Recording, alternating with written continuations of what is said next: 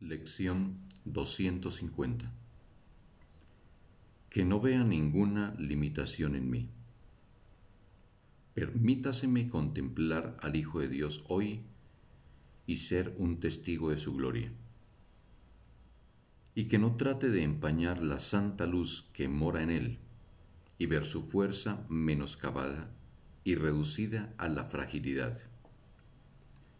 Que no perciba en él las deficiencias con las que atacaría su soberanía. Él es tu Hijo, Padre mío.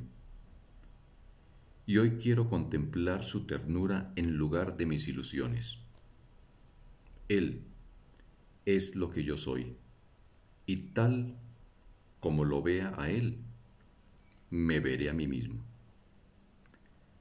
Hoy quiero ver verdaderamente para que en este mismo día pueda por fin identificarme con Él. Fin de la lección. Un sagrado día para todos.